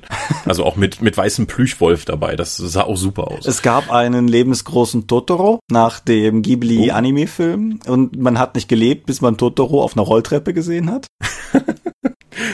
Das ist ja irre, der ist mir nicht aufgefallen. Also obwohl, ja, ich bin halt nicht vom Stand weggekommen, aber wie viel mir da entgangen ist. Die Transformer sind mir uns vorbeigelaufen. Ja, von denen habe ich wiederum nur gehört. Mir ist draußen ein, wie soll ich sagen, sehr figurbetonter weiblicher Boba Fett begegnet, uh. wo ich mir auch gedacht habe, das ist eine Sammlung von Mixed Signals, über die ich erstmal noch nachdenken muss. ich habe ganz seltsame Gefühle, wenn ich das sehe. Gib's zu, Thomas. Das, das ist so wie das Lindsay Sterling Video, wo sie als Link Link unterwegs ist, ja. Ja.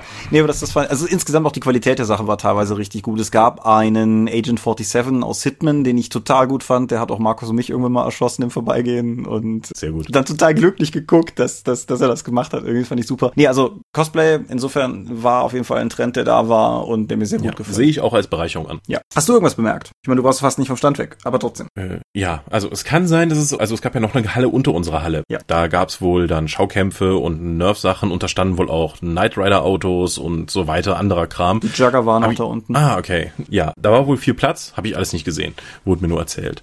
Und ich glaube, ich habe ganz viel interessante Sachen verpasst auf der RPC. Ich war nur kurz links hinten in der Tabletop-Ecke und dann in der anderen Ecke beim Dorfstand, aber viel weiter habe ich es nicht geschafft. Draußen war ich gar nicht. Es hat mir total leid getan, dass ich die Zeichnermeile nicht mehr wertschätzen konnte, weil da schienen dieses Jahr richtig viele gute Leute zu sitzen. Also hier Frauke Forster ist ja, arbeitet ja teilweise auch für uns, die war halt da und Melanie Filippi, die Mystics of Mana illustriert hat und so. Die, die genau, die saß direkt neben der Hauptbühne, wo die ganzen äh, lauten Sachen stattfanden. Ich weiß gar nicht, ob das, wie anstrengend das war über das ganze Wochenende. Ich war nur ein einziges Mal da, um ihr die neuen Mystics of Mana Lesezeichen zu bringen, da war sie natürlich nicht am Stand. Aber sie hat teilweise Facebook Live-Videos von vor und nachher hochgeladen. Das, das fand ich auch ganz cool. Also das, ja. Rollenspieltrends. Es war hier die Pen- und Podcast-Leute waren da. Dieser relativ. Die hatten eine Kabine und haben mehrere Leute interviewt. Ne? Ja, genau. Da habe ich aber auch, also das haben mir zwar diverse Leute erzählt, aber da bin ich halt auch nie bis auch nur in die Nähe gekommen, sonst hätte ich denen auch gerne mal Hallo gesagt, einfach so von eben Podcaster zu Podcaster. Ich habe nur später die in Social Media die Fotos gesehen. Genau, das und mir hatte der, ich meine Daniel Neugebauer war das auf jeden Fall, irgendjemand hatte mir halt erzählt, dass die da sind, aber ja gut, das, das ging halt auch irgendwie gar nicht vorbei wir haben die letzten Jahre immer drüber gesprochen, zumindest die letzten beiden jeweils nach der RPC, dass der Szene es bemerkenswert gut geht dafür, dass es eine Szene ist, die vor wenigen Jahren noch für tot erklärt wurde. Wie gehst du aus 2017 RPC-Erfahrungen heraus? Sehr, sehr positiv. Mhm. Also das Interesse ist nach wie vor da, die Umsätze stimmen momentan. Also würde ich sagen, dass die Rollenspielszene in der aktuellen Form gesund ist. Also zumindest von meiner Sicht als Verlag direkt im Gespräch mit den Endkunden. Ja, nee, kann ich, kann ich im Prinzip auch so unterschreiben. Die Art und Weise, wie halt auch die Vermischung von explizit Dingen, die zum Beispiel wir beide tun, Dorp und Ulysses, du explizit auch nochmal Dorpcast und Ulysses Vlog und so, dass halt auch einfach Leute bei mir vorbeikamen, damit ich dir ausrichte, wie geil der Ulysses Vlog ist oder sowas. Das fand ich, ist für mich aber insofern ein Zeichen, als dass die Leute auch zumindest differenziert wahrnehmen, wer hier eigentlich was, wie, wo macht. Mhm. Und das ist, denke ich, auch einfach eine gute Sache, weil unsere Szene ist klein und es ist insofern auch irgendwie, ich denke, wertvoll sinnvoll und richtig, mhm. dass die Leute die eigentlich wenigen Beteiligten hinter Projekten als solche wahrnehmen. Was ich vielleicht noch als Trend wahrnehme, hatte nicht unbedingt was mit der RPC zu tun, aber ich glaube, dass sich die Rollenspielszene in den nächsten Jahren sehr viel stärker auf das Endkundengeschäft beschränken wird. Also gerade durch die ganzen Crowdfundings, womit du direkt ja mit dem Endkunden redest, von Verlag, ohne Händler dazwischen, direkt mit dem Kunden und den auch beliefern kannst, wird auch, muss auch die Bindung zwischen den Verlagen, den Machern und den Endkunden stärker werden. Und da können Cons sich zu eignen oder auch andere Sachen, die bis jetzt noch nicht erfunden sind oder noch nicht komplett ausgereift. Mhm. Da werden wir sehen, was sich in den nächsten Jahren noch tut. Ich glaube, das wird noch spannend.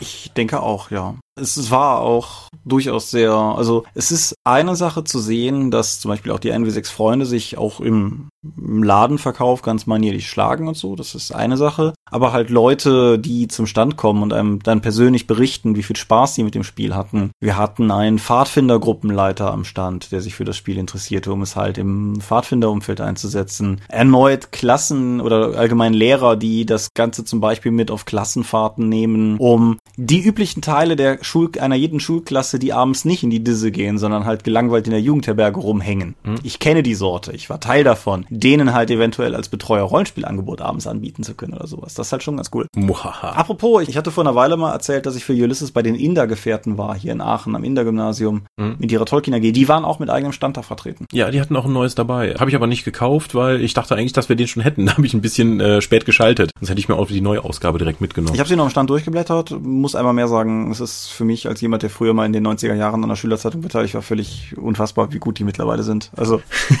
ja, also die, äh, die ist spielt auch schon ganz vorne mit in der Qualität von äh, Schülerzeitungen. Ja. Also, in je, also insgesamt, wer sich für das Thema Fantasy oder so interessiert, der sollte auch auf jeden Fall mal bei den Innergefährten vorbeischauen. Ja. Und dem Erebor-Magazin von ihnen. Genau. Vielleicht auch noch bezüglich der dessen, was du gerade gesagt hast. Ich hatte ein paar Leute aus meinem Umfeld da, die ich jetzt nicht so in die Kategorie Hardcore-Rollenspieler einordnen würde. Also eine Freundin von mir zum Beispiel, die mit uns zwar DSA spielt, die aber jetzt nicht so, so tief einfach auch drin hängt wie, wie wir beide. Oder Leute, die ich über meinen Tanzverein kenne, die zum Teil auf ihrer ersten oder zum Teil seit langer Zeit zum ersten Mal wieder auf einer RPC waren und die sind halt auch alle zufrieden nach Hause gegangen und haben auch alle irgendwie was eigenes genannt, warum es so war. Also völlig egal, ob du jetzt irgendwie Harry Potter interessiert bist und da bist, um dir einen neuen Zauberstab zu kaufen oder ob du einfach nur gucken willst und ewig in der Zeichnermeile rumhängst und Leuten dabei zuguckst, wie sie was können, was du nicht kannst. Mhm. Es ist halt ein sehr breites Angebot und es hängt halt mhm. irgendwie alles an diesem Hub, der unser komisches Hobby ist und das finde ich auch sehr cool. Ja. Ich habe meinem Bruder mit seiner Freundin äh, Freikarten spendiert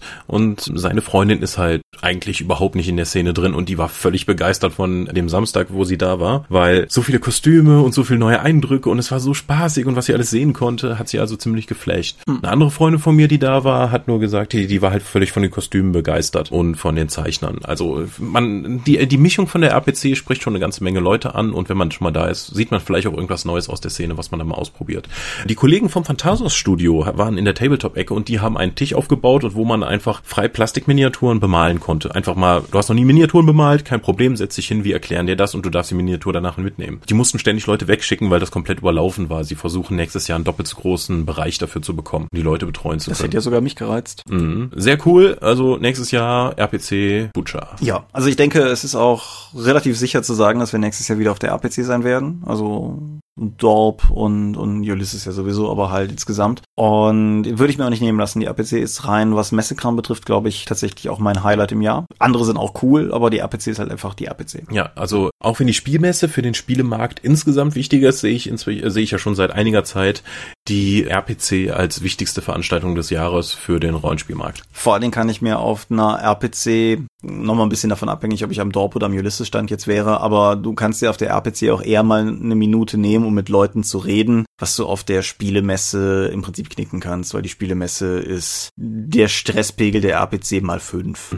Die RPC ist für, also aus Verlagssicht gesprochen, ist die RPC vor allen Dingen eine Endkundenmesse. Ich bin halt im direkten Kontakt mit dem Endkunden, wohingegen ich auf der Spielmesse die meiste Zeit damit verbringe, Businesskontakte, also Geschäftskunden, andere Lizenzpartner und so etwas, mich mit denen zu treffen und Sachen zu besprechen. Ja, und nebenbei wer Interesse hat, in irgendeiner Form in der Szene aktiv zu werden, sei es jetzt irgendwie mit was eigenem oder für Verlage oder so, Die RPC ist auch eine fantastische Möglichkeit, sehr konzentriert in wenigen Stunden eine unfassbare Menge an Visitenkarten zu tauschen und Kontakte zu schlagen. Mhm. Ja, also oder auch einfach, ich bin Illustrator, ich gehe mal hier zu den Künstlern hin, zeige meine Mappe und hole mir Tipps ab. Ja klar, auch auch genau sowas wie wie halt Tipps. Zu, also gerade zum Beispiel hier unsere Art Direction Nadine Schäkel ist, denke ich, immer begierig in Künstlermappen zu blättern. Mhm. Aber auch wenn du dich mal dran erinnerst, die erste RPC, auf der wir waren, das war damals ja auch noch der etwas obskure Freitag. Aber überleg mal in der Rückschau, wie viel wir an diesem Wochenende damals Füße in Türen und, und Hände geschüttelt und so, was wir vorher halt in dem Maße nie mit der kleinen Dorp erreicht hatten. Also die RPC ist mhm. ein super starkes Brückenelement in alle Richtungen. Ja, also aus Machersicht auf jeden Fall dicke Empfehlung. Wir wären jetzt in den Kommentaren sehr daran interessiert, wie ihr das aus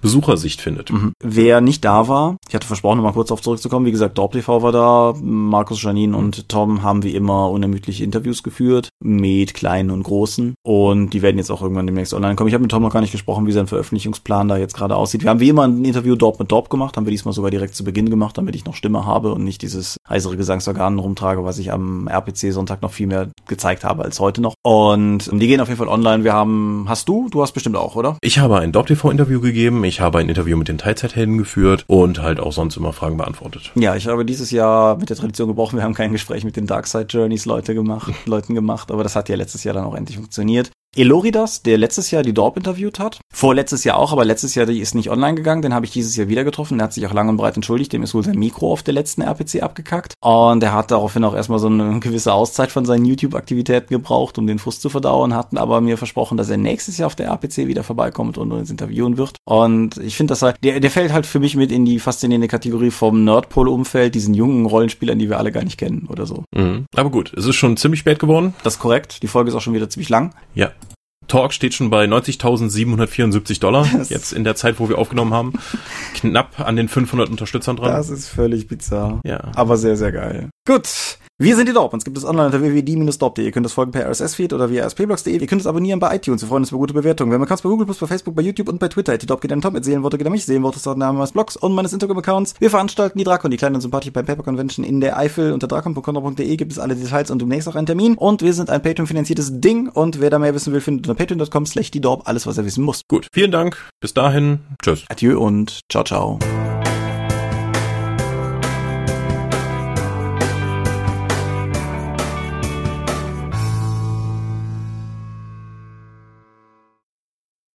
Ja, ich hoffe mal, das war eine umfangreiche Bestandsaufnahme für alle Leute, die nicht da waren. Ich hatte das Gefühl, das ist jetzt natürlich gefährlich, das noch zu sagen, aber ich hatte das Gefühl, dass wir insgesamt ein bisschen strukturierter ran sind als bei früheren Episoden. Das ist ja nicht ganz verkehrt.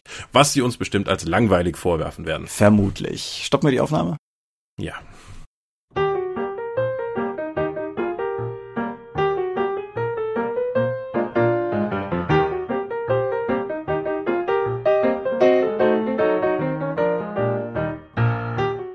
Die Dorp und der Dorpcast werden in ihrer Form durch eure Unterstützung und Spenden auf Patreon finanziert.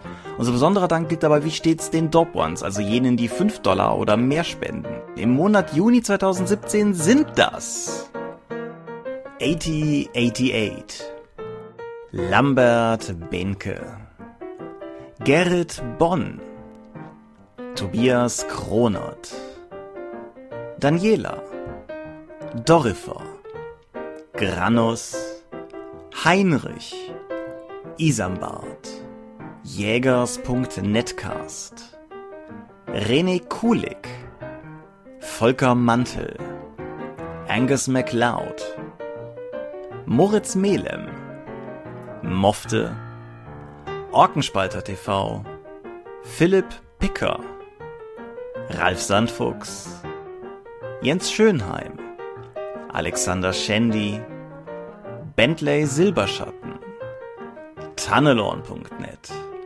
Technosmurf, Teichdragon, Xeledon und Marco Zimmermann.